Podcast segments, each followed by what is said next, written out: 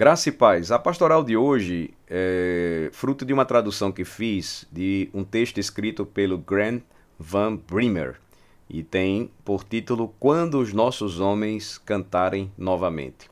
Ele usa como texto básico Salmo 150, versículo 6. Tudo que tem vida, louve ao Senhor, louve ao Senhor. A ordem para louvar a Deus é difundida em toda a Escritura. No versículo acima, o Espírito chama todas as coisas com fôlego para louvar ao Senhor. A canção também é claramente apresentada em toda a Escritura e é uma marca característica da vida e presença do Espírito dentro do corpo de Cristo. Colossenses 3,16 e Efésios 4,18 a 19 falam sobre isso. Estranhamente, há algo que observei entre os homens sob o sol. É uma cultura de não singularidade na igreja entre os homens. Quando se pergunta por quê, a pergunta geralmente é respondida com indiferença ou desinteresse. Embora razões possam ser muitas, esse fenômeno pode ser um sintoma de um problema maior dentro da igreja. Mas por que cantar? Dediquei 10 anos da minha vida ao Exército dos Estados Unidos e uma das maneiras de construir o esprit de corps, que seria o espírito de corpo, segundo os franceses, que diz respeito há um sentimento de orgulho, companheirismo e lealdade comum compartilhado pelos membros de um mesmo grupo. É, isso se dá através da incorporação do canto nas atividades diárias dos soldados. Não apenas cantávamos em cerimônias, mas cantávamos em todos os lugares que íamos, caminhando ou correndo. Cantar mudava os humores e criava um vínculo comum entre todos aqueles ao seu redor que estavam cantando e suportando as mesmas coisas que você. E isso não acontecia porque todos nós pertencíamos a um coro de uma catedral. Esse canto era feito para criar motivação para a tarefa, para o exercício ou a operação em questão. Mesmo que você não tivesse vontade de cantar a cadência em voz alta, sempre havia alguém de patente mais alta por perto para lhe dizer: finja até conseguir, soldado. Com certeza, na maioria das vezes, disciplinar-se para cantar alto com a formação mudava sua atitude. Cantar no contexto militar não é novidade. Muitos podem lembrar o pífaro e o tambor familiares que acompanhavam os exércitos para que os comandantes pudessem comunicar suas ordens em grandes formações. Outra ocorrência, semelhante de homens cantando com entusiasmo, é o Sichente, canção de trabalho entre os marinheiros sejam piratas, forças navais ou comerciantes marítimos, o canto tem sido característico desses homens rudes dos mares. Os homens realmente amam cantar, eu testemunhei isto. Cantar é uma coisa muito masculina de se fazer. O fenômeno na igreja é bastante curioso, pois pode-se demonstrar que até o mais viril dos homens é conhecido por cantar. Responda-me então, por que razão a igreja é sempre deficiente na divisão dos baixos? Uma curta viagem pelas Escrituras pode nos ajudar a ver o uso comum e a localização do canto, nos fornecendo uma possível explicação. No início da Bíblia, vemos que a primeira coisa que Adão fez quando vê sua esposa Eva é cantar. Suas palavras são líricas, então o homem disse, conforme Gênesis 2:23, esta afinal é osso dos meus ossos e carne da minha carne. Chamar-se-á varoa, porquanto do varão foi tomada. O cântico, portanto, é apropriado no advento de Deus, multiplicando e glorificando sua criação, como foi o caso quando ele criou Eva. Depois que Israel cruzou o Mar Vermelho, as Escrituras registram para nós um cântico de Moisés em Êxodo 15, o maior rei das Escrituras, cujos valentes eram famosos por sua coragem, bravura e habilidade na batalha, era ao mesmo tempo um excelente músico e prolífico compositor. O rei Davi estava no auge da masculinidade quando escreveu canções sobre a vitória de Deus e empregou os músicos do templo para tocá-las. No final das Escrituras, encontramos que a característica do culto litúrgico celestial é o canto frequente. Alguns cânticos são de natureza repetitiva, como Sanctus, Isaías 6, Apocalipse 4, enquanto outros são cânticos novos, o cântico de Moisés ou o cântico do Cordeiro.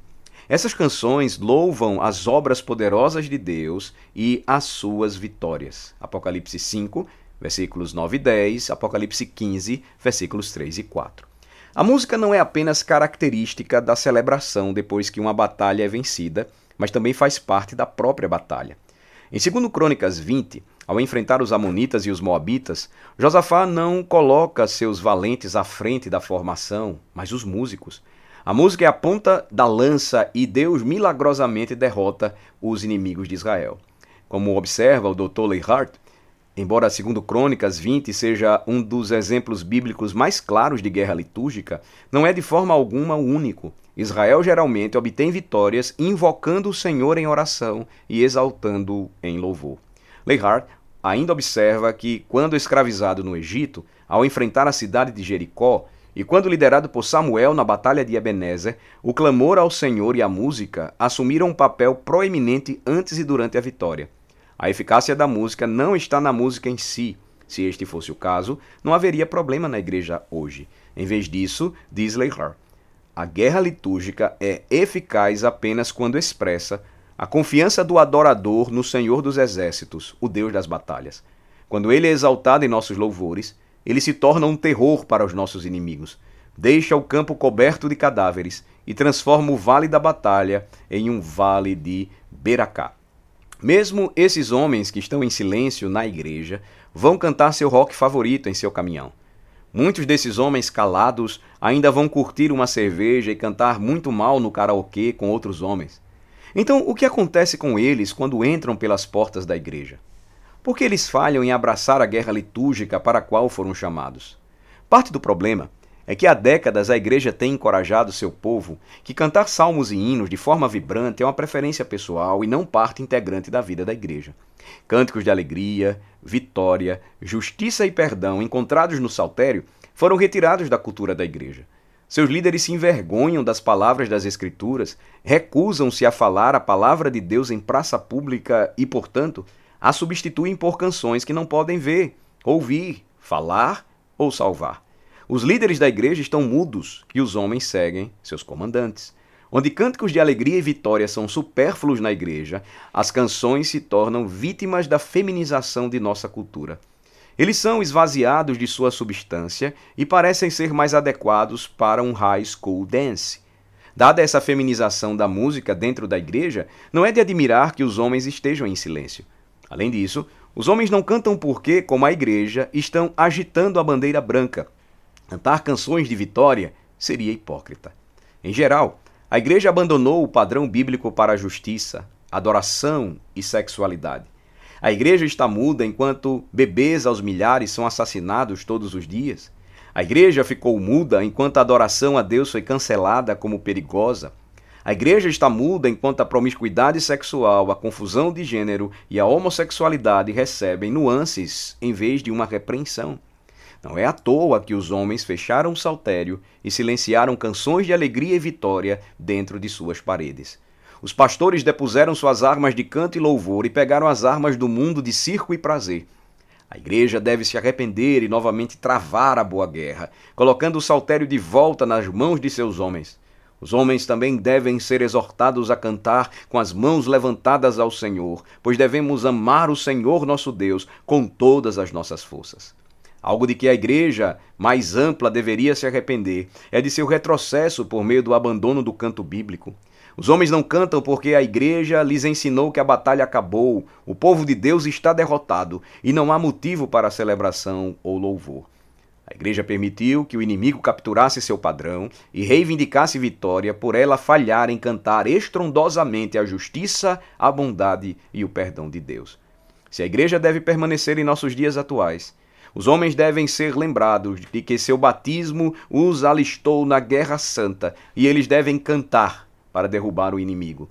A igreja deve integrar o saltério de volta à sua liturgia para que os homens saibam que o Senhor os espera no campo de batalha. O apóstolo Paulo exortou a igreja a travar o bom combate, e vimos que uma das armas mais escolhidas de Deus contra seus inimigos é o cântico. Assim como o pífaro e o tambor conduzem os soldados pelo campo de batalha e comunicam os comandos pelas fileiras, os homens da igreja não cantarão até que seus líderes mostrem o caminho. Os pastores devem liderar seus homens no canto vitorioso isso significa que você, pai, deve liderar seus filhos pelo exemplo e ensiná-los a cantar louvores a Deus. Homens, isso se aplica à forma como você lidera e se firma. Aplica-se especificamente a como criar seus filhos. Vocês e seus filhos foram chamados para a batalha.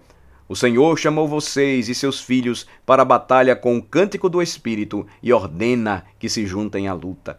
Vocês devem encarar o fato de que se seus filhos não cantam na igreja, é porque vocês não cantam ou não os treinou para isso. Ensine a seus filhos as maravilhas de Deus e depois ensine-os a cantar louvores a Deus com vocês a plenos pulmões. Quando nossos homens cantarem novamente, aí então é que a igreja mostrará a cultura do homem que o Deus de todos os exércitos está do lado deles e que as portas do inferno não prevalecerão contra eles.